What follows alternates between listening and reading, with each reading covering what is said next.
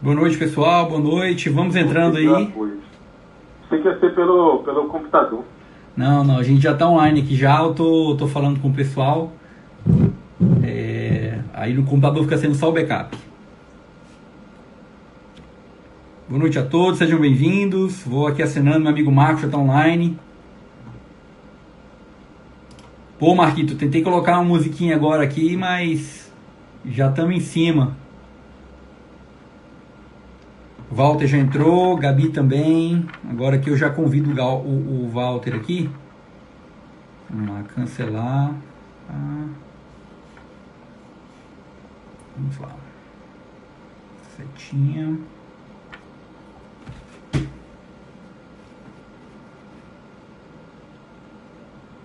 Walter Cunha. Transmitir ao vivo com Walter Cunha.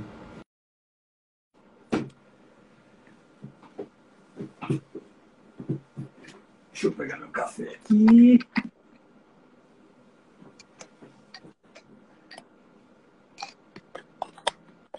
O Walter já está online. Prontinho, Walter. Vou ligar esse cara aqui. Deixa eu desligar mais esse cara aqui.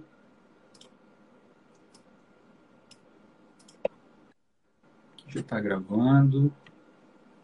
Tá me ouvindo? Estou te ouvindo bem. Você está me ouvindo bem? Excelente.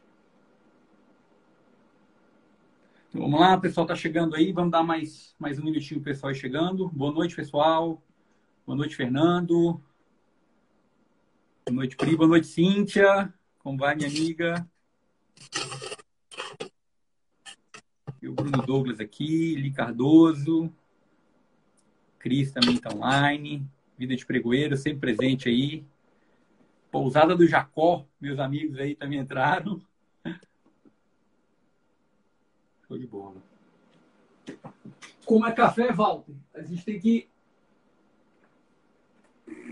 fazer um café. Senão, senão não, não, é, não faz não, não, não tem coerência com o que a gente está fazendo, né? Lili Simões, boa noite, minha amiga. Tudo bem? Ótimo. Tudo pronto?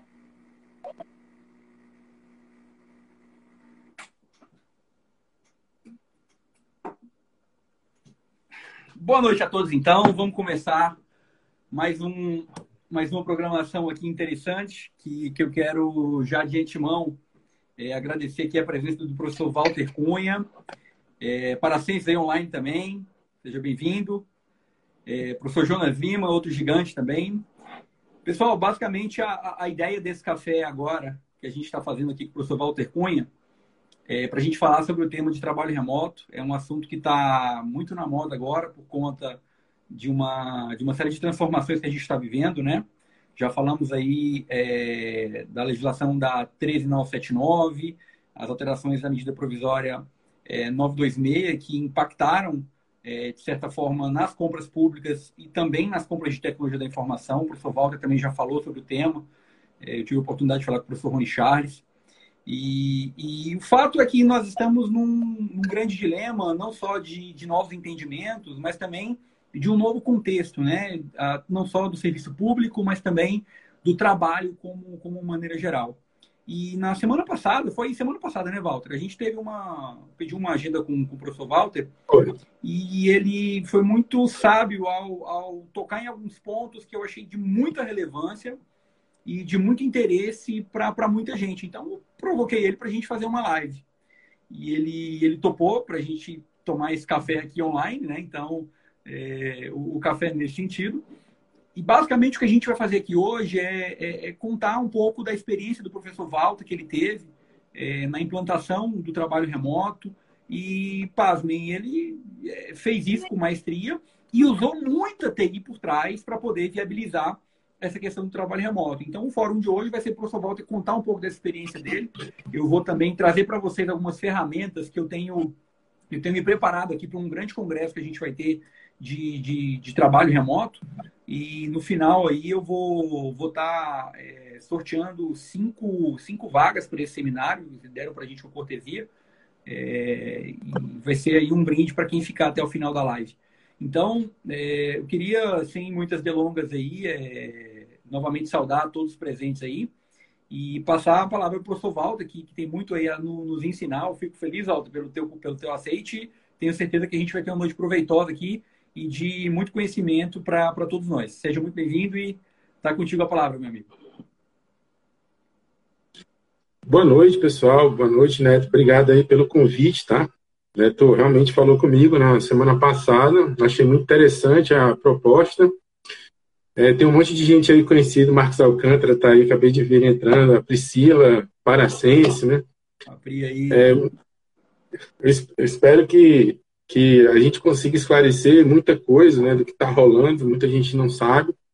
E aí, Neto, fica contigo aí a condução aí do que, que eu abordo primeiro, o que, que eu. Tem muita coisa claro. para falar. Assim. Claro, claro. Professor Walter, o nosso debate hoje é sobre o contexto das compras de TIC né, nesse cenário. É, eu, eu vou te provocar com a seguinte questão. É, como é que foi, assim, um ano antes de tudo isso acontecer, como é que estava a agenda do, do, do professor Walter é, em implantação, implantação do teletrabalho na administração pública, principalmente, talvez, ou no seu órgão, ou nos órgãos que você ajudou? Como é que foi isso é, sem a gente ter esse pico de demanda e como é que isso, como é que isso se desdobrou e se revelou nesse momento, né? É, Neto, a parte do teletrabalho, é, o pessoal que já vem trabalhando comigo, né? A gente se encontrou na época que a gente estava fazendo grupo de trabalho para para nova, para a IN, né? A IN1 que saiu sobre teletrabalho do executivo o que acontecia era um movimento errático. Tá? É, existiam órgãos que já tinham acordado para a situação, né? e existiam órgãos que estavam resistentes. Tá? Então, entre os órgãos que, que eu destaco que, tá, que tinham acordado, né, no sentido do teletrabalho, primeiro ano lá atrás né, foi o certo, tá? depois teve que reformular seu programa, depois veio o pessoal do judiciário forte, algumas áreas do judiciário chegaram muito fortes, e no executivo, destacaria aí a própria CGU, né, que ganhou esse ano, a, é, a gente ganhou ano passado, né, o prêmio Inovação. É, é, a Polícia Federal teve com a gente, o Banco Central também teve com a gente. Uma parte da AGU, que eu comentei com você, é, não era todo mundo, né? Então teve um pessoal que eles estavam é, se atentando para isso. E aí eu, eu, eu sempre na, na, nas discussões, eu estou naquele termo entre, o, entre a alta administração né, e, e o pessoal, né, colega ali que está no operacional. Tá? É, teve erro dos dois lados, assim, sabe? Uma resistência, porque a gente costuma imputar isso só para a alta administração. De fato, a, de fato, a responsabilidade, quem dá a palavra final é a auto-administração, tá? Só que, às vezes, é, é, os servidores não sabem vender isso direito não, não, não vendem isso direito. Às vezes a gente vende só como qualidade de vida, né, como bem para o servidor, etc. Tá, beleza, né? Mas a gente não. É, uma vez eu conversando com um amigo meu, a gente não é um clube, né? Não é um clube, não é o Yacht Clube, né?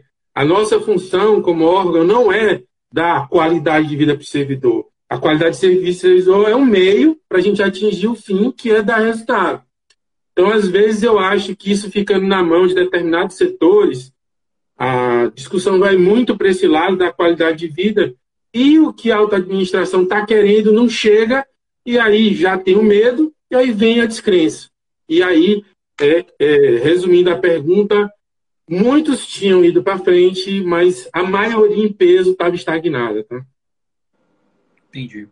É, então, pelo que parece, então, a gente. A, a, própria implantação do trabalho remoto num passado, ela causou alguns problemas dentro das organizações, porque o pessoal via com, digamos, maus olhos, né? Porque é, ah, esse cara tem teletrabalho, esse cara não tem. Eu, particularmente, também passei por uma situação dessa, onde a gente tem lá os quantitativos, né? 30% pode ficar em teletrabalho, os outros 30 não, os outros 30, os outros 70 não podem. E, e, isso gera, às vezes, uma ciumeira, um problema ali de recursos humanos, quem vai, quem não vai, um tem filho, o outro não tem. E como é que lidar, como é que a gente pode lidar com isso é, é uma grande questão, uma questão que a gente está aqui para debater isso hoje. E aí eu entro no segundo, numa segunda pauta que já aí sabendo um pouco mais do histórico, né, antes da gente entrar nessa crise, uh, o Covid foi, na verdade, uma das maiores transformações digitais na humanidade, né?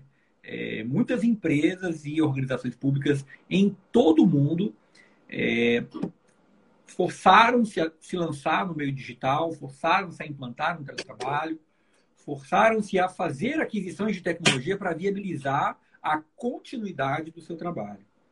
Então, esse momento que, que, que, nós estamos passando agora é um momento que é, todo mundo foi praticamente colocado no, no mesmo barco para poder dar vazão a, a, ao trabalho, para poder dar vazão ao conhecimento, mas as dificuldades elas vieram e muitas vezes elas engoliram algumas organizações e pessoas como é, essa onda ainda só começou. Né? A gente pode dizer que ainda muita água vai rolar. É até cedo para a gente fazer um diagnóstico preciso sobre o que, que vai ser no, nos próximos meses.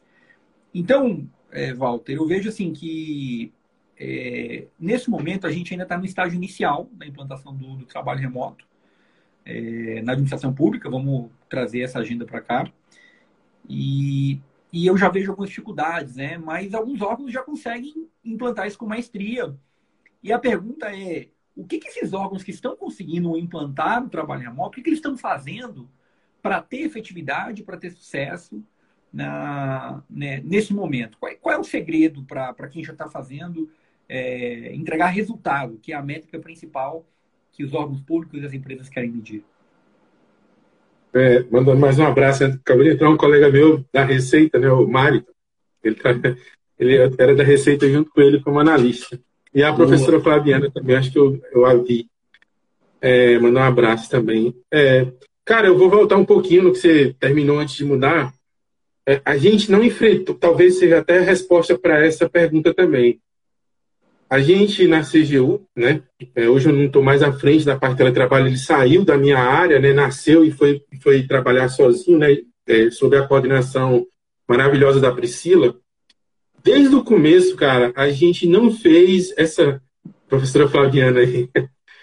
Desde o começo a gente não fez a, essa esse perfil, sabe? Essa diferença. A, a gente se amarrou muito no resultado. Esse, isso é anterior à minha chegada na diretoria, tá? Eu, eu herdei isso já da administração anterior. Mesmo com. É, não, na época a gente fazia que a gente chama de pacto, né? Pelo SEI, né? a gente fazia pelo SEI, né? que já era digital, mas não é um sistema, né? Então, é, a gente nunca perdeu essa, essa pegada do resultado. Eu vou já detalhar isso. Né? É, com isso, a gente ultrapassou três ministros. Né? A gente uhum. pegou desde a época, isso começou em 2015 para 2016, então pegou três ministros, sendo que um deles rígido demais, né? o ministro Torquato Jardim.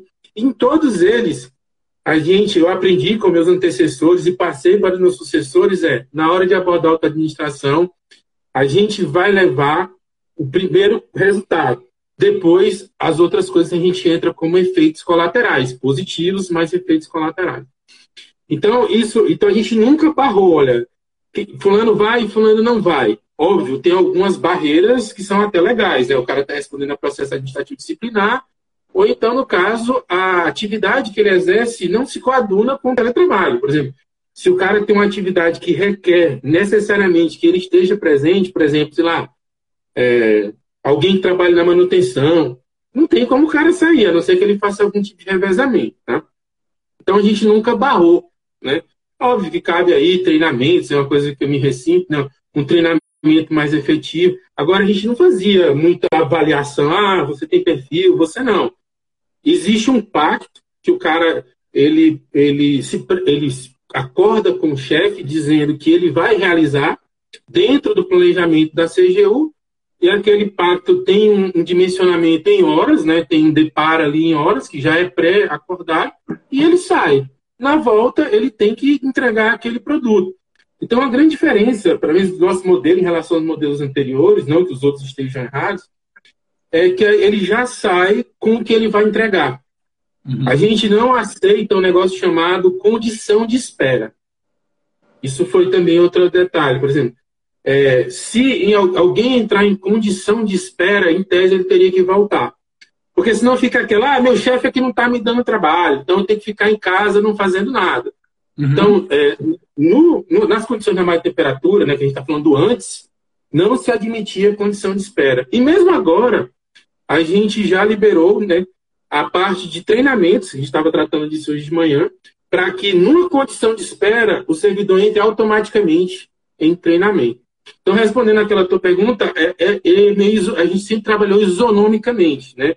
A gente só isolava quando tinha a parte de, é, por exemplo, piloto, né? Piloto tem que ser num canto específico, né? Mas uhum. ao institucionalizar, abria para todo mundo e não enfrentamos isso, né? Outra coisa, também a gente focava muito na parte de segurança, sabe? E acabou, essa parte do coronavírus acabou ajudando. A gente, logo no começo, percebeu, quando teve a greve dos caminhoneiros, teve um monte de coisa lá, é que aquilo era uma. É, quando acontecesse uma calamidade, e a gente sabe que calamidade ou interrupção, né? De, aquilo era a nossa saída. Então a gente usou na greve dos caminhoneiros. Então a gente fez. É como se fosse exercício de incêndio. A gente já estava fazendo esse exercício. Então, quando veio a ordem do corona, na realidade, a casa já estava esperando. A gente só estava esperando da ordem da administração. Pois é, chefe, nós já estamos prontos aqui. Né? Nós já estamos prontos. Na hora que for dada a ordem, o setor não vai parar. Então, teve essa questão também. Entendeu? Assim, então, a gente nunca. É, é nunca se prendeu. Né? Agora, quem se prendeu, hoje está sofrendo. Sofrendo pra caramba. É, professor, eu acho que quem, quem deixou de pensar num plano de contingência, né? É, quem deixou de, de, de, já entender que a inovação ela faz parte da administração pública e a gente tem que pensar sempre um passo adiante para quando o problema acontecer, é, a gente está é, preparado para ele. E eu já quero aproveitar aqui, porque isso aqui, na verdade, pessoal, é uma construção. Eu queria sinalizar para vocês que esse café, essa proposta, é uma proposta em que é, a gente não vem aqui para dar aula, a gente vem aqui para bater um papo e todos vocês são, fazem parte desse momento. Então, eu já vou aproveitar aqui, professor Walter, e é, saudar aqui nosso gigante Paracenses, que está aqui com a gente. Ele já mandou uma pergunta. Deve estar tá perguntando aí, né? Deve estar tá cheio de perguntas já aí. Né? Já, já bombou aqui. Não vai passar uma aqui, nós vamos responder todas. É, e aí, enquanto, você, enquanto tu escolhe aí uma pergunta, né? Só ah, fazer um parênteses aí, que eu aprendi você acabou de falar de inovação, né? Tá. Eu, eu, eu, eu, eu, eu, também tenho um pé atrás assim, da inovação por a inovação, mas eu me exponho, né, o pessoal de inovação e tenho aprendido muito, tá? Uma coisa que eu aprendi muito agora na, nas últimas, a gente tem um grupinho lá, colocou um pessoal de inovação, mais especificamente a professora Luana, ela falou o seguinte, que a inovação é como se fosse um corpo estranho, né? E a administração, a, a, a você matar a inovação faz parte do sistema imunológico das organizações. Então, quando você chega com uma, uma inovação, a, a organização entende que aquilo ali é um vírus, um corpo estranho, e o sistema imunológico vai lá atuar e vai tentar barrar, porque aquilo ali é estranho. Não? Então, eu achei, ela disse, ela disse é, que é o, o autor, né? mas eu não estou lembrado agora, mas quem transmitiu isso para a gente foi a, a, professora Luan lá do Labora Gov. Né? Ela falou isso, eu achei espetacular. Né? É, isso é, a gente pode até descer um pouco mais o nível e falar de biologia, né? É, os seres vivos, eles o tempo inteiro você vai ter ali é, células destruindo células e outras vêm e renovam e não é diferente na administração pública. O fato é que quem inova sofre muito. Essa Sim. é a grande verdade. Eu tenho, eu vou te confessar uma coisa, eu tenho um mindset super inovador, poxa, eu tenho boas ideias, mas é muito difícil para mim atuar como servidor público e, e, e, ser uma pessoa inovadora. Não é um papel fácil. Eu, às vezes eu, por, por, estar ali é, levando novas ideias, é, eu fico um pouco fora da caixa, mas eu acho isso um barato para mim, né? Eu já já acostumei e eu sei que faz parte, logo, logo, pô, aquela ideia maluca realmente faz sentido. É, então a gente costuma aceitar, mas centenas de ideias muito boas não vão para frente porque as pessoas ficam retraídas. Então, é, eu acredito que tem que ter um equilíbrio. Eu acho que eu, eu aprendi uma coisa na universidade que foi muito interessante que uma amiga minha me falou, minha amiga Carol, é, que é professora lá do departamento de engenharia elétrica, é, hoje da administração. Ela falou para mim que quando você tem uma ideia boa e, e, e você fala, as pessoas não não entendem ou então começam a te criticar, o que é muito comum, é, a melhor coisa que você faz é se fingir de louco. porque dói menos. Então, você espera se fingir de louco. Aí eu saúdo o nosso grande professor Cristiano Hackett, que diz o seguinte: quando você tem um projeto bom, que você sabe que ele é bom e ele não pode ir para frente porque aquela autoridade ou aquele grupo não está aceitando, é, é, hora de você botar na gaveta e esperar a próxima gestão, porque não vai adiantar fazer um ponta de faca. Então, tudo isso tem a ver aí com a implantação do próprio teletrabalho, que sem dúvida foi motivo de críticas por muitas pessoas. E aí eu vou, vou capturar agora a, a pergunta do, do Eduardo, que, que, ele falou o seguinte, né? É, ele, perguntou, ele perguntou direto para o São Walter aqui, ó. O teletrabalho deveria ter feito, é, deveria ter, é, ter feito, acho que parte do plano de contingência dos órgãos públicos. É, com certeza. A pergunta dele, com certeza, né? Eu acho que. É, Na realidade, eu, eu já até te falei, cara, quando a gente colocou como contingência, claro, não só por isso, tá? Claro que não só por isso. Mas eu me lembro que quando a gente colocou, quando eu comecei a falar, sabe? Nem tava de verdade às vezes, mas eu comecei a falar, a falar, olha, eu, eu, eu cobrava a Priscila, ó, Priscila, bota aí que é contingência. Aí o pessoal começou a olhar, não, cara, sabe? Começou a, ó, e começaram, assim, a, e a autoridade né, pública, ela vai, né? a gente é, são seres humanos, né? Então foi muito engraçado você perceber, e está acontecendo isso agora, se você notar, está acontecendo isso agora. A pessoa é contra, contra, contra, contra, contra. Quando, quando, você, quando alguém faz o gol, ela vai lá e torce com você. Então está acontecendo agora. Você está vendo aí gente que. E aí eu não vou entrar, obviamente, né, por questões bem diplomáticas, né? É, cara batendo selfie ali, né, do Zoom com a equipe toda em teletrabalho que foi, assim, durante todo o percurso que a gente foi, foi contra completamente, entendeu? Só que aí, né, você tem que meio que. Eu tô falando aqui porque a gente tá numa live, ó, mas você tem que se fingir de doido, olha. Cara, eu sei que esse cara foi sempre contra, eu sei que ele é, era, uma, era uma figura, mas vamos aproveitar, o cara agora tá, tá querendo, então não é hora de ficar como é, não, é, não é hora de ficar é, remoendo, não, sabe? Exatamente. Mas respondendo ao Eduardo, e agora forma bem mais objetiva, você tem ideia, né? Com os exercícios de contingência, fora outras questões estruturais que a gente tem lá no prédio, o teletrabalho falou o seguinte: olha, tudo bem, a gente está tirando as pessoas de dentro do prédio, ok. Mas o nosso CPD continuava no prédio, entendeu? Então, se o prédio de alguma forma fosse afetado, o CPD iria cair e aí não adiantava nada a gente estar tá em casa porque a gente não teria comunicação. O que, que foi feito? Você tem ideia do poder da coisa, como é conduzida de forma é, é, profissional. A, a CGO está migrando todo o CPD dela para dentro do CERP. Para que a gente não dependa do prédio mais para nada. Nem para aguardar o CPD. Ele vai estar tá lá no prédio, na sala do, pré, do, do SERPRO, né? E aí, os servidores estão a salvo, e ao mesmo tempo o CPD vai estar salvo. Ou seja, num comprometimento geral, cercar o prédio, sei lá, cercar o prédio, né, não entra mais ninguém, sei lá qual categoria entrou lá e ninguém entra. A CGU vai continuar. E eu vou te falar, cara, a gente começou a ter o conceito de organização fluida. Né? Ou seja, a gente trabalha, bicho, onde tiver. Entendeu? Nem o CPD está mais lá. Assim, nem o CPD vai é estar mais lá, né? Vai estar na nuvem, ninguém sabe onde é a gente vai estar. Então, respondendo objetivamente, sim. E isso foi um dos grandes motores para o pessoal levar a sério o teletrabalho lá na CGU. É, isso nos faz lembrar o episódio de 12 de setembro, né? Onde muitas empresas é, tinham até a redundância, cada um em uma torre, mas ainda assim é, perderam tudo que tinham, todos os dados e tiveram que recomeçar do zero.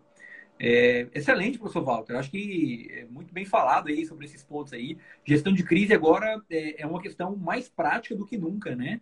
É, Para que a gente possa considerar os planos de contingência das organizações. O, o, Edu adora, né? Adora, adora gestão de crise. A gente estava numa gestão de risco, né? Uhum. Agora passou para uma gestão de crise, né? É, só dando um detalhe que também às vezes falta, passa despercebido, né? Antes que tu faça a próxima pergunta, é o seguinte, cara. Gestão de risco, o pessoal esquece que tem dois lados, sabe? Quando você, por exemplo, assim, o pessoal falava assim, olha, qual era a gestão de risco? E sempre faz gestão de risco. Talvez a gente não perceba, mas sempre faz. É uma frase do Fontenelle. Então, quando você não expõe para a alta administração o que está acontecendo, aí ele, o que, que ela pensou? Cara, ou eu mando o, o servidor para casa, ou o servidor fica aqui. Mas ninguém nunca chegou para o líder, ou se chegou ele não entendeu, mas vou partir do princípio que não chegou, e falou assim, vem cá, se acontecer um problema aqui onde a gente trabalha, o que, que a gente faz? Porque aí ele vai perceber o seguinte: olha, agora não é mais deixar ou não o servidor ir para casa, é, cara, eu vou deixar o servidor ir para casa para mitigar um risco de a uhum. estrutura não estar tá mais disponível. Aí você vira o jogo, entendeu? É, é, é mostrar que ficar parado também tem risco. Uhum. A gente, na administração, a gente sempre interpreta que ficar parado, a gente não vai para um canto inovador, que é o que você fala, né? Por quê? Ah, não, eu não vou para lá porque tem risco. Tá, meu amigo, mas não é se lá tem risco. Todo canto tem risco. É se lá tem risco e o risco de lá é maior ou menor do risco de eu ficar parado. E a gente aí, só para concluir minha fala, a, a, a, evolução deu uma, deu uma lição para a gente, né? Quem perdura não é quem é o mais forte, não. Quem perdura é quem se adapta melhor. Então, ou a gente se adapta ou vai parar, né? É, Darwin tem muito a, nos ensinar nesse momento, né? Eu, eu vejo Sim. que, é, você vê, o que a gente está fazendo aqui agora, eu, em um momento da minha agenda, eu pensava em fazer lives aqui para poder comunicar o nosso trabalho. Eu acho que é, um dia talvez isso aconteceria. A gente pivotou, fez a mudança para levar conhecimento e conteúdo e, e é desconfortável para todo mundo, né? Acho que todo mundo está tentando, de certa forma, acompanhar as coisas que estão acontecendo. É, e a gente precisa de, de realmente se adaptar para poder crescer e evoluir.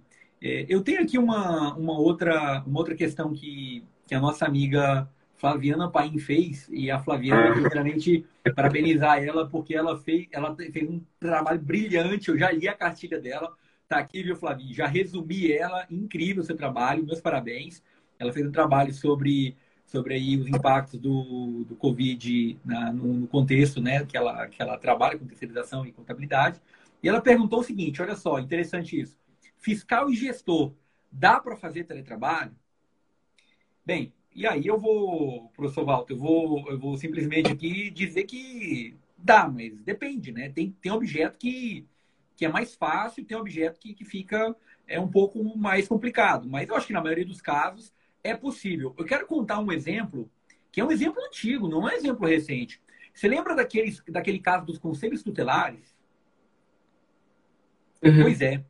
É. Eu lembro que, que o pessoal do Ministério da, da, das Mulheres dos Direitos Humanos, do qual eu trabalhei no ano 2016, 2017, ah, para você validar o recebimento do, do bem, é, ao invés do fiscal ir até pegar um avião, ir até o local para ver o que ele tinha recebido. Uma pessoa, né, devidamente nominada, devidamente servidor público da região, tal, ele poderia ir lá tirar essa foto, fazer esse trabalho, tá? Tirar essa foto, mostrar o que tinha chegado, confirmar, atestar, mostrar ali. Na verdade, ele não está testando, porque ele não é o gestor, ele está sendo um braço fiscal apoio, né? E aí o pessoal utilizou esse recurso para poder o quê? simplificar e baratear a gestão de contrato. É, foi uma ideia que, que foi feita, isso não é teletrabalho ainda, mas foi uma ação que foi feita para poder, digamos, é, abaixar o custo de gestão de fiscalização. A professora Flaviana perguntou se, se eles podem fazer o teletrabalho. Né? Então, veja, imagine uma situação onde você precisa de, de validar, pega um caso de um data center, né? Uh, um gestor de contrato de, de tecnologia da informação, do qual gerencia uma central de serviços. É, digamos que esse cara é o responsável por atestar a, a, a, as ordens de serviço e verificar a conformidade delas baseado em parâmetros objetivos que foram definidos anteriormente naquele contrato. Se isso tivesse sido feito de uma maneira muito clara e muito bem feita, é totalmente possível ele remotamente. Inclusive, eu tenho casos aqui de colegas que estão atestando é, notas fiscais aqui no meu órgão, na Advocacia Geral da União, de maneira remota, recebendo o relatório checando com o usuário se o serviço foi prestado a contento e tá tudo bem. Né? Então, assim, objetos que são possíveis e objetos que são é, mais complicados. Obviamente, eu, eu imagino, professora Flaviana, que o, no caso de terceirização, que é a sua especialidade, é, tem que checar ali a questão do posto, tem que ter alguma forma de, de ter biometria para poder coletar esses dados e checar se o prestador de serviço efetivamente é, fez o seu trabalho, né? Então, é, tem como. Tem como, acho que assim, é mais um dogma do que, um, do que uma dificuldade. É, eu acho que pra, quando você quer, você dá um jeito. É, quando a gente Deixa quer, eu... é. a gente dá um jeito. Por exemplo, professor. Primeira, primeira eu vou. Tava até anotando um monte de coisa aqui, se eu não tomar a tua palavra aqui, eu vou esquecer. Vambora. Primeiro, é deixando vambora. claro aí que a. Deixando claro, é porque eu tenho a memória muito curta, bicho. Eu tenho que ficar escrevendo aqui, porque. Depois te dou uma Primeira coisa, né? eu também tenho. Flaviana, Flaviana não é, não é gaúcha de apartamento, não, tá? Flaviana é gaúcha raiz, tá? Ela é aquela gaúchona mesmo. Outra coisa que eu tenho que destacar é que a nossa gerente de projetos de teletrabalho hoje acabou de entrar aí, eu tenho que agora ficar mais mais, é, mais cuidado para não falar besteira, né? Se ela sabe muito mais que eu, que é a Priscila. E só para não, é, acumular, só não acumular aqui, saudar a Fran, saudar minha amiga é, Kalina, é, a, amiga Aline. A, Angel, é, a Angelina aí também está aí. Mais. Cara, mas sobre a pergunta da Flaviana, cara, é, eu não vou querer dar aula para vigário, né? Mas assim, cara, a palavra fiscal nem existe na 8666. Não existe a palavra fiscal lá. Existe um, um representante da administração. Então, o que tu já falou aí já está já, já tá perfeito. Se alguém for lá e conferir, já está valendo. E a gente já fez isso muito antes de falar em teletrabalho. Entendeu? É, vou te dar alguns exemplos, tá? É, por exemplo, cara, quando a gente vai receber servidor, a gente, o que, que acontecia, né? O tamanho do problema, eu trabalhei na parte de planejamento, de, de fiscalização de contrato TI. Cara, o pessoal com medo da fiscalização, o que, que o pessoal fazia? Pedia os equipamentos para ir para o órgão central. E depois do órgão central, fazia o teste, recebia, etc e tal. E depois é que se distribuía. Por quê? Porque dizia que os fiscais, fiscais, antes de, de três fiscais, etc. Cara, eu mostrei para chefe, chefe, pelo amor de Deus, trazer os equipamentos para cá, para a gente receber e depois distribuir. Aí eu mostrei para ela, ó, o risco né, que a gente ia ter para poder. É, é, porque o que, que acontece? Quando a empresa ela entrega lá na ponta, vai toda a garantia do transporte, tem um transporte lá para levar, papapá. Aí a gente mandava para cá, para Brasília, para poder fazer conferência, abria tudo, e depois usava o malote, né, o transporte do servidor público, do, do setor público, para mandar para lá. O risco desse troço era altíssimo só para complementar um, um trâmite burocrático. O que, que a gente fez? A gente mandou, começou a mandar os equipamentos direto lá para a regional. E hoje, um, um, servidor com nível mínimo de conhecimento, que é um, uma, um agente da administração, faz o teste orgânico, estou falando de servidores, que é o caso aqui de TIC. E, cara, quem faz o ateste é o fiscal remoto. Somos nós aqui em Brasília. Como? Cara, o servidor lá, vai lá, eu não gosto de usar essa expressão porque é, mas um nível bem baixo, assim, ele liga, fulano, a luz acendeu? Acendeu. Fulano, pega esse cabinho azul, coloca no buraquinho aí atrás. Ok. Ele está funcionando? Ok. Aí o servidor daqui, ele entra e faz todo o relatório do servidor dizendo que ele está funcionando. Isso é um ateste remoto, cara. A gente sempre fez isso. É só questão de tirar o, o viés, sabe? É, ele está fazendo remoto porque ele está fazendo aqui da CGU. Mas ele podia entrar com a VPN e fazer de casa. Walter, eu não me esqueço. Ele entrava. Dia, eu não me esqueço do dia em que eu tentei explicar, ano de 2016.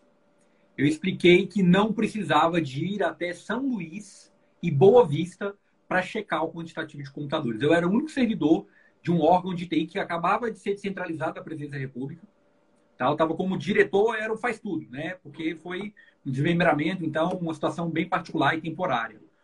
E aí eu falei, não precisa de ir, de, de ir até o local. O, no caso, aí o pessoal chegava para mim e falava, ah, e aí, é, se der problema, o que, que, tu acha? O que, que a gente faz? Ação na garantia. Exatamente. Eu só, eu só sei do seguinte, eu precisei de pegar um avião, ir até São Luís, ir até Boa Vista, tá? Foi um, um voo é, seguido do outro, para poder chegar em um depósito, contar os computadores, abrir três ou quatro, porque eram 180 computadores em cada lote, ver se os computadores estavam realmente ok, para eu poder dizer legal, os computadores estão aqui. Aquilo para mim foi tão sem noção que eu realmente comecei a criticar o modelo de fiscalização é, que a gente estava fazendo de TI. Né? A própria IN poderia prever melhor isso, mas eu queria aproveitar o é. nosso tempo. Pois não. Deixa eu só te fazer um negócio, por que, isso acontece, tá, Neto? Tem outra questão que não é só risco, não, como eu falei, tá? tá. É porque a gente está atacando isso agora na CGU. A gente não contabiliza o preço do homem-hora. Entendeu? Sim. Então, é, a gente fica morto de feliz porque o pregão X teve um deságio de 10%. Esse deságio de 10%, com a tua ida lá para São Luís, ele se perdeu no tempo. Porque parece que contratação é só o certame e não o processo todo. Então, se o certame já deu uma economia de 10%, parece que nada mais importa. Então, eu posso mandar o, o neto lá para São Luís, depois eu mando o neto para o Rio Grande do Sul, e ele gasta passagem, gasta diária, gasta tudo. Aquele dinheiro não entra para contabilização. Não, não existe um centro de custo da contratação. E aí, quando não existe o centro de custo, eu começo a tomar decisões equivocadas. Eu começo a achar que, como, como desculpa falar dessa forma, como teu sangue não vale nada, como aquela passagem não vale nada, eu continuo com a mente no que eu. Ah, eu economizei 10%, 10 lá no pregão. Não, filho. Tu, tu, tu, gastou tudo, jogou tudo fora. Já, tu já está gastando muito dinheiro e está tomando um monte de decisão equivocada. Então, hoje a gente está trabalhando muito na parte de quanto que custa o HH. Entendeu? Para que eu chegue. Cara, se você tomar essa decisão, você vai gerar um custo maior do que o próprio objeto que você comprou. Perfeito. Aí o cara, opa! E isso convence até advogado, viu? É, eu, vejo, eu vejo que isso tem que ser um pensamento mais estratégico. Né? Ver o, o, número das compras é muito importante. Você pode acessar o portal da transparência, ver ali quanto custou, mas aí não tem como você saber quanto custou aquela operação. Eu quero já aproveitar aqui e saudar aqui grandes gigantes estão aqui agora. Meu amigo Túlio Bastos chegou meu amigo Wesley Bass, o gigante Rudimar Reis aqui, do Grupo Negócios Públicos, do qual saudamos aqui. Sejam bem-vindos aqui à nossa live. A, Cali, a Kalina já, já falei aqui já. Sejam todos muito bem-vindos. Sou Paulo Alves também. A Fran aí, que representa o Banco de Preços do, do Solicita. Excelente, pessoal. É, Walter, eu tenho aqui uma, um, uma pergunta que é uma pergunta difícil a gente responder, porque mesmo com a experiência que você tem é, nas tuas passagens nos órgãos públicos e com a que eu vivi com compras de TI, essa pergunta é muito complexa, mas eu vou fazer ela para a gente jogar aqui a gente amadurecer. É, foi, foi o Eduardo que te passou, não foi, não? O que? Essa pergunta Esse... que eu vou fazer agora? Complexa é com o Eduardo. Ah, é. Wicked Problems, né? Eduardo Paracência. Inclusive, ele fez uma pergunta adicional, que daqui a pouco eu quero voltar nela, tá? Aqui com relação ao. Pergunta aí, pergunta aí. Se eu souber, eu respondo. Tá, eu, depois eu vou falar dessa do Zoom aí, que, que, que, é, que é provocativa também. Mas a questão é a seguinte, professor. Quanto custa para um órgão entrar agora com trabalho remoto, sendo que ele não tem infraestrutura de TI? Quanto é que a gente imagina que a gente vai gastar? Vamos listar aqui o que, que, que a gente vai precisar. Vamos, ó, eu e você agora, você é o diretor, eu sou vice-diretor, a gente vai subir agora uma organização do zero. Os caras querem colocar teletrabalho. E aí, para onde é que nós vamos? Cara, é, é, você, assim, eu não, eu não vou, eu não vou conseguir, depende do tamanho da, da empresa, etc. Tal. O que eu posso te dizer, cara, é que tu vai gastar muito. E eu vou te dizer por quê, tá? É, ontem mesmo, alguém me, alguém me perguntou, um colega nosso, Thiago Bergman, me perguntou algo parecido. Veja o que, que aconteceu. Também outra dica aí, a Priscila vai concordar comigo. É, quando a gente vai, quando a gente, a gente só enfrenta um problema quando a gente mergulha no problema que é a prototipação que o pessoal de, de, de inovação sempre fala, né? Então eu preciso entrar no problema. Então, quando a gente entrou no problema, a gente entrou no problema, o que, que aconteceu? A gente começou a ver o que, que a CGU não disponibilizava para fora. Eu vou te dar um exemplo clássico. Quando eu comecei em umas reuniões, eu sentia falta né, de entrar e verificar, a, eu, eu, do meu celular, verificar, por exemplo, a intranet da CGU. Eu conseguia acessar a, a, o site externo mas eu não consegui acessar o site interno. Quando a gente colocou né, o, a parte do, do wireless, etc. Então, a, quando a gente colocou o pessoal do teletrabalho, o pessoal começou a reclamar: olha, é, cara, eu não consigo acessar o site interno. Uhum. Olha, o sistema tal, eu não consigo acessar de fora, está prejudicando o meu trabalho. E aí a, a TI, né, como parceira estratégica, ela começou a, a enfileirar aquilo e começou a tirar do ar, tirar a, aqueles problemas lá. Hoje, uhum. hoje eu acesso tudo da CGU pelo, pela nossa extranet. E por que, que eu estou falando isso? Porque quem não, só não consigo acessar, por exemplo, os estruturantes do governo, mas aí, graças a Deus, o pessoal da, do, da SDP, junto com a SES, está trabalhando nessas questões. Mas quando você vai fazer isso hoje, o que, que você vai ter que fazer? Você vai comprar VPN, cara. E VPN é muito caro. Muito caro. Entendeu? Porque o que, que você vai, vai fazer? Você não vai digitalizar o órgão. Sim. Você vai criar uma entrada digital. Você, na realidade, está usando um canal digital para chegar no órgão e lá dentro ele é analógico. Isso, inclusive, para quem é dinossauro aí da TI, lembra? Isso aí, a gente chamava isso de MOIP, né? É o Model over IP. Sim. Ou seja, quando, as, quando o pessoal migrou para o IP mesmo, né, para a parte digital dos canais, a, as, tele, as, as telas elas ainda eram analógicas.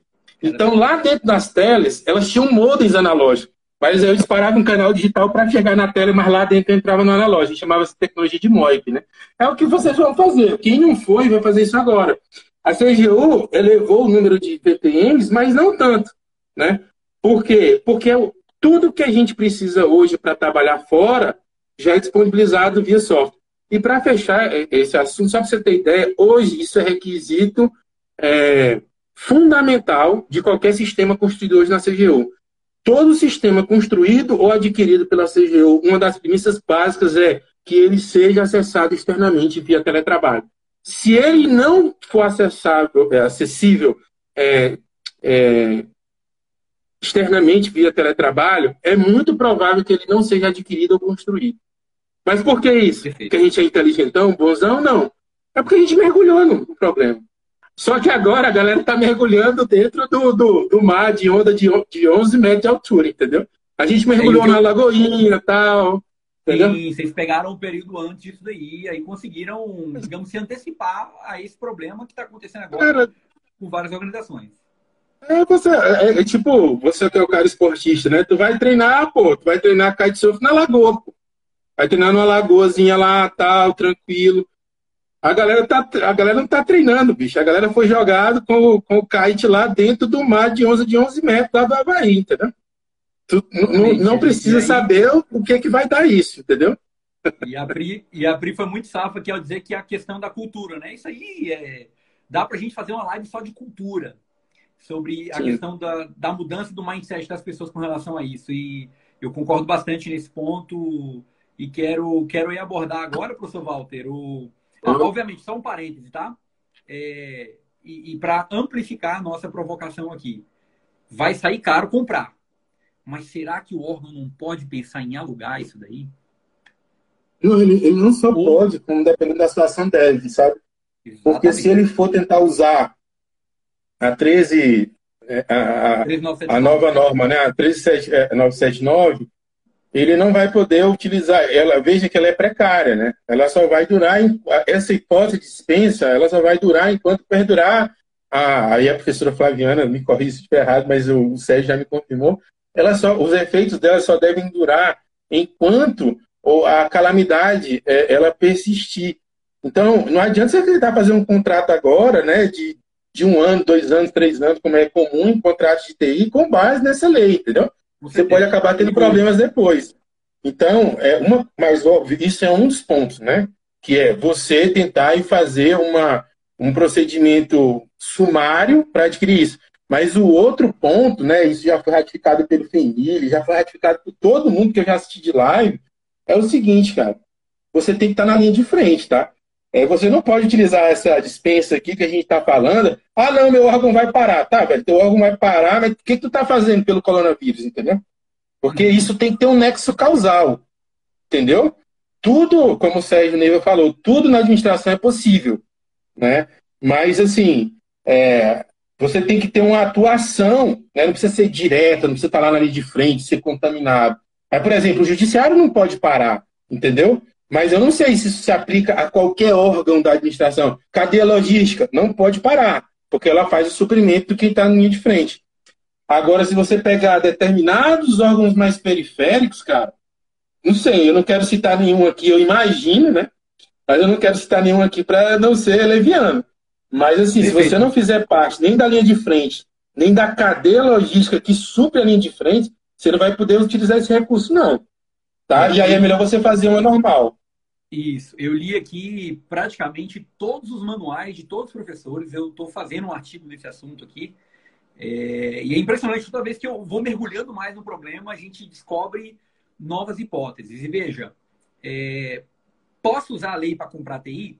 possa, exatamente o que você falou, desde que ela tenha nexo causal direto com o coronavírus, com a situação do coronavírus. E já vi já gente que está contratando sem esse contexto.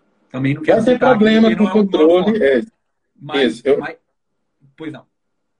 Não, não, vai ter problema com controle, tá? A, a, o pessoal está de olho, até porque, eu, embora haja uma flexibilização né, do ponto de vista de procedimento, há um enrijecimento na, na, na, no cumprimento da transparência, entendeu?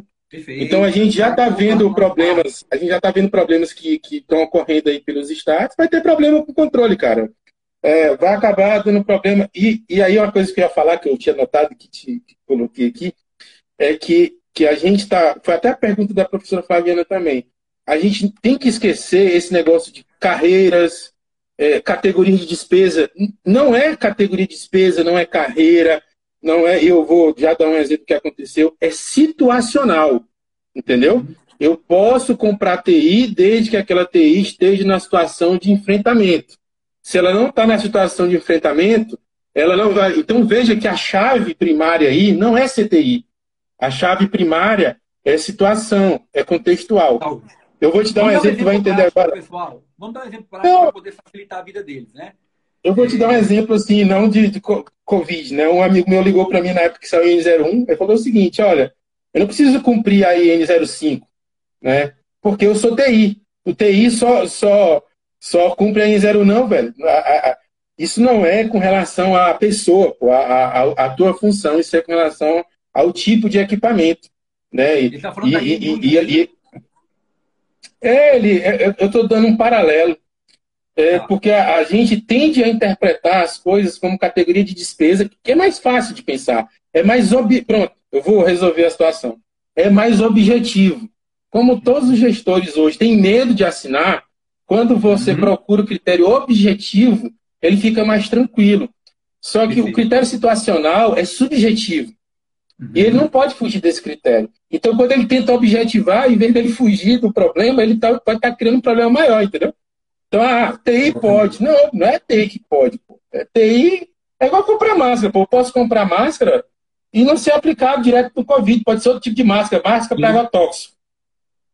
E aí? Cara, o que, tem a ver agrotóxico com TI? Entendeu? Com, com Covid. Entendeu? Só para ficar claro. Ótimo. Nós temos aí mais 10 minutos de live, porque o Instagram derruba a gente. Eu queria aproveitar aqui para responder duas questões. Eu vou resgatar lá do Paracenses, que é um, que é um assunto que faz o contexto aqui da, da nossa live. Muita gente usando o Zoom. Nós tivemos a deliberação, a, a, a situação recente. Já estamos. Não foi combinado, né? Não foi combinado. É. Muita gente usando o Zoom. Primeiro caso de bloqueio do Zoom veio da Anvisa. Né? O pessoal da Anvisa percebeu, é, a segurança da informação apontou e pediu para fechar. Outros órgãos também já fizeram, a AGU também já fez, é, e aí em cascata todo mundo fecha a porta. Mas espera aí, professor Walter. O Zoom realmente tem um problema de segurança e está do mesmo jeito? Ou a plataforma já se resolveu e já saiu um pacote de liberação que ajustou e corrigiu os erros? eu tive uma notícia aqui que eles já atualizaram e já mudaram, mas, mas aí as áreas de TI já se posicionaram e não, o Zoom é um problema. Como é que fica isso? Cara, é aquela coisa, né? Se você. É, quando você lança, né? E eu vou tentar. Quando você lança um, um, um algum tipo. Ele, ele, também, o que foi bom para ele foi ruim, né? Talvez ele não tivesse ideia do, da demanda que ia gerar, etc e tal. Mas ele já estava sujeito a várias, a várias restrições, principalmente americanas, né? E o, o, problema, se era um problema técnico, hoje virou um problema de credibilidade, cara. Então, se eu corrigir as falhas apontadas, quem garante que não existem outras falhas que ele não corrigiu ainda porque não foi informado? E o pessoal não está entendendo a gravidade que aconteceu com o Zoom, tá? Ah, teve, teve espionagem industrial, espionagem estratégica de país contra país, inclusive coisas assim, escatológicas. Assim, eu estou conversando aqui contigo, né? é, e alguém chegar a sequestrar a sessão e aparecer aqui uma, uma cena obscena, entendeu? Tipo um, um filme aqui, né, de, de é, um filme desses de underground aí. Então isso, então assim, mesmo que ele corrija, né, é, vai demorar um tempo para ele recuperar a credibilidade, entendeu? Então ninguém vai arriscar numa época dessa. E aí complementando, esse é o problema, sabe, Neto? É, Esse é o problema de lançar a galera no kite lá na onda gigante, sabe? Uhum. Quando você faz isso, muita gente vai pelo hype, né? Então, é, qual é, o que está rolando aí? É VPN free. Aí o cara bota VPN free, aí esquece de LGPD, esquece de segurança uhum. da informação, esquece de tudo. O que interessa é que está funcionando. E o pior, né, tá é que o pior é o seguinte, cara, é como é tudo por hype, primeiro eu não ia porque eu tava com medo de segurança. Agora que eu fui, eu uso qualquer coisa, cara. Então você tá você viu um monte de dirigentes, cara, batendo foto, entendeu? Na frente do sistema, e o sistema bombando de, de, de confusão, né? E ninguém consultou a TI no final. Ah, não, a TI é problemática, vamos se resolver, vamos usar o Zoom, vamos Mas usar o VPN, vamos usar. O, o Zoom é uma ferramenta quadrante top, não vou dizer que nomes, né? Mas ela está no topo do quadrante. Temos que tomar cuidado também com apontamentos de consultorias, porque nem sempre o que está sendo melhor para o mercado pode ser utilizado para o governo. É uma questão que o gestor tem que se atentar também. Você concorda com isso? Concordo, porque se você pegar a IT, cara, é, tem duas, tem, tem, que ver o que que a, o que que, qual foi o quadrante que foi colocado. Se pegar a IT, você tem lá o que que é valor. Valor é funcionalidade mais resiliência. A gente normalmente só olha a funcionalidade, certo? Então assim, como funcionalidade, o Zoom é muito massa. Mas ele não tem outro componente de valor, que é resiliência. Entendeu? Na resiliência ele falhou e aí queimou. Ele vai se recuperar, acredito que ele vai se recuperar. Mas é aquele negócio, né, cara? Gato escaldado, entendeu? Perfeito, perfeito. Gato escaldado. Que o nosso tempo está bem avançado e é maximizar aqui. Que a... Mas é verdade, eu gostei do seu comentário e, e, e concordo com ele. E voltando na questão da VPN, aí, a Alicia nos perguntou aqui se a liberação de VPN representa um risco de invasão de terceiros mal intencionados. Como monitorar a segurança das informações? É. Cara, se você. Assim, a gente já usa VPN há muito tempo, entendeu? É, quem já viu usando VPN já sabe usar os protocolos. Onda, semana passada a gente está discutindo vários. Eu não vou dizer quais são as operações, né? A gente discutiu várias operações de, de acessos indevidos, como é que a gente bloqueava isso, como é que bloqueava aquilo. Agora, óbvio, se você vai é, liberar a VPN agora, pode ocorrer o efeito Zoom, né? Eu estou liberando muitas VPNs agora, nunca lidei com esse tipo de situação, né? E aí tô, eu vou testar as vulnerabilidades né, em massa. Para quem já vinha testando, já teve, já teve problemas, ninguém está isento de problemas, mas foram problemas que não eram em massa. E aí ele teve tempo de colocar resiliência né, no ambiente mais controlado. Agora, cara, agora é, é o que dá, né? Vai ter que, o, o servidor vai estar em casa, vai estar recebendo salário, vai ter que colocar ele para trabalhar. E aí o risco né, de não deixar ele trabalhar talvez seja maior né, do que você liberar uma VPN. Perfeito. Balanço de risco, né, Neto? Exatamente. É, o risco aí, entrou o grande especialista aí, o mestre Gustavo Bruzegues, é, também especialista em riscos, atuou comigo lá na AGU, hoje está na, tá na presidência da República. E gestão de riscos, né? É, o tempo inteiro a gente tem que estar tá olhando, é, primeiro, voltando para a cultura, para o que a gente sabe fazer como melhor. É, e peraí, pessoal, acho que eu só inverti a câmera aqui, né? Agora sim. eu estava aqui respondendo alguns amigos aqui. Primeiro, a gente tem que olhar para a cultura, observar qual é o drive, qual é a governança dessa organização, para onde é que ela está indo e alinhar principalmente com as habilidades técnicas é, das pessoas que estão naquela organização, para a gente conseguir atingir esse objetivo. Eu vejo aqui, e aproveitando aqui nossos últimos cinco minutos, Walter, é, eu queria deixar um valor agregado para o pessoal, que a nossa live hoje é para falar de trabalho remoto, né? E quem não está passando pela dificuldade de, de pô, criança em casa, é, não ter um local próprio para poder é, é, trabalhar remotamente, né? Eu fico aqui sempre me adaptando aqui à família para saber onde é que eu posso trabalhar, às vezes na cozinha, às vezes na sala, às vezes no quarto, é, e, e, e, trocando os horários. Mas essa é uma dificuldade real que a gente, é, com o tempo, pessoal, é possível você conseguir se organizar. É, no início é difícil mesmo, mas depois você encontra um padrão. É, a mensagem que eu tenho para dar para todos vocês é que é, é desconfortável no início, mas é possível a gente fazer um, um, um, trabalho de qualidade, sempre focado em entrega e sempre focado em atender a, a, a nossa chefia, a nossa liderança, é, num trabalho construtivo de ter sempre um controle é, do que está acontecendo, um controle proativo. Quem está no teletrabalho, professor Walter, eu entendo que tem que fazer um trabalho proativo, um trabalho de construção para poder ajudar a organização. É um momento em que todo mundo tem que estar de mão dada, porque se tiver um que vai aproveitar agora para resolver os problemas, aí, é, de outra forma, isso não vai somar. E eu queria é, aproveitar aqui e dar uma contribuição para quem está aqui com a gente de algumas ferramentas que podem ajudar é, não somente a, a, produtividade das pessoas, como também a, a, parte também de trabalho remoto e de comunicação. Então, eu vou citar aqui alguns nomes, tá? É, eu vou começar aqui pelo Zoom, que a gente já falou, mas que está com essa, com essa restrição, tá, pessoal? Muito cuidado com os do Zoom.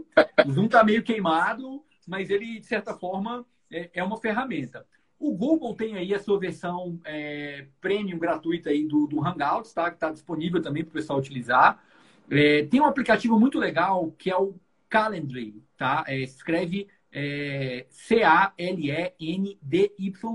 Esse negócio é muito legal, porque deixa teu calendário aberto. Você pode fazer uma sincronização é, nele com, com a tua chefia e pode colocar tarefas, por exemplo. Eu não gosto muito do microgerenciamento, mas a depender da, da atividade, isso pode ser útil, ah, por exemplo, na gestão de contratos. Eu gosto de citar o Slack também, que está sendo muito utilizado para a gestão de grupos. Tem também o. Deixa eu pegar um outro aqui que eu gosto muito, o, o Rike, né, que é W-R-I-K-E. É uma solução para gerenciamento de projetos muito útil também, que, que vocês podem conhecer. A Microsoft disponibiliza aí o Teams, que é, tem um gráfico famoso que rolou aí das ferramentas mais complexas e melhores, né? E essa da Microsoft tem sido muito bem avaliada é, nesse contexto. O Dropbox e as outras ferramentas similares, como o OneDrive, também podem ajudar a, as organizações a, a, a, terem os arquivos sincronizados. E, enfim, tem uma outra também que eu estou que eu gostando muito de usar, é, que eu vou deixar aqui para vocês é, o, o, nome dela aqui. Ó. É, primeiramente é o gráfico de Will Chart, mas é a ferramenta do Mural 2, é o Mural. Depois vocês colocam no Google aí Mural, é. tá? Essa ferramenta é muito top. Ela te dá uma série de, de templates para você poder fazer gráficos, para você mostrar os seus projetos. E ela ajuda muito a você comunicar e vender melhor o teu projeto em teletrabalho. Então isso pode ser muito útil é... para o teu contexto. Pois não, temos um minuto que o Vitor vai derrubar a gente. Cuidar não, cuidar, assim, rapidão. Só cuidado, né, galera? Que assim, apesar da pandemia, é, eu não quero invalidar o que o Neto falou, né? São várias ferramentas boas, mas cuidado, que a gente não. É, tem algumas normas de segurança que a gente não pode estar tá colocando. A maioria dos nossos documentos são públicos, então vale pode poder utilizar, né? É, a Luana acabou de entrar, a Luana é a, tá a frase lá do, do, do sistema imunológico. Tem muita gente legal, é, passar é, muita gente. Agora sim, cara, cuidado que documentos sigilosos não podem ir para esse tipo de nuvem, entendeu? Só queria deixar esse recado. Não vão misturar as coisas. Não, não está classificado. Tiver dúvida, parcimônia, entendeu? Então você pode acabar entrando em outro problema, entendeu? Tem que classificar antes o documento, né, professor? Aí você está dizendo, o documento classificado. Não, é, não, ninguém vai ter tempo, né? Ninguém vai ter tempo mais de classificar, mas assim, é tipo, é, dá, você tem uma percepção, entendeu? É, pô, uma, alguma coisa que é livre, beleza, pô, normal, tal, até porque o seu hoje agora é público, né? Agora, se vai pegar um processo de PAD, vai colocar no negócio desse, entendeu? Vai pegar um negócio sigiloso, ultra sigiloso, não dá, entendeu? Beleza. Professor Walter, primeiro, agradecer a tua disponibilidade, dizer que foi excelente aí, acho que a gente conseguiu gerar um valor para o nosso público. É, parabenizar todos que chegaram até aqui. É... Funcionalidade e resiliência, né? Valor é Exatamente. é funcionalidade eu venho com a funcionalidade, eu venho com a resiliência. E dizer o seguinte, né, professor? Eu fiz um convite para você, que, que, nossa amiga Priscila acabou é, é sendo convidada no, no, seu lugar por conta do, do, contexto. E vai ter um fórum de trabalho remoto, do qual eu vou estar palestrando com a professora Priscila. O professor Walter seria o convidado também dessa ocasião. E eu estou disponibilizando cinco cortesias para esse evento. É um evento que eu não estou ganhando nada por ele, é um evento de trabalho remoto, mas eles me deram esse voucher. E quem quiser, basta me mandar um direct agora. Os cinco primeiros eu vou dar uma vaga é para poder participar desse trabalho remoto, tá? A, a, live vai ser gravada, vai estar disponível no meu perfil para quem quiser ver. Existem algumas ferramentas que vocês podem salvar também, conteúdo todo aberto. Eu estou gravando aqui, tem uma tem uma GoProzinha aqui que eu tô aqui no cantinho que tá me, tá me filmando. O fórum é bom, viu, né? Isso aqui, mas tá sendo tudo fórum é ótimo, eu já fui nesse fórum há dois anos. Ele é o maior fórum dessa parte de teletrabalho, entendeu? É, é um pessoal sério pra caramba.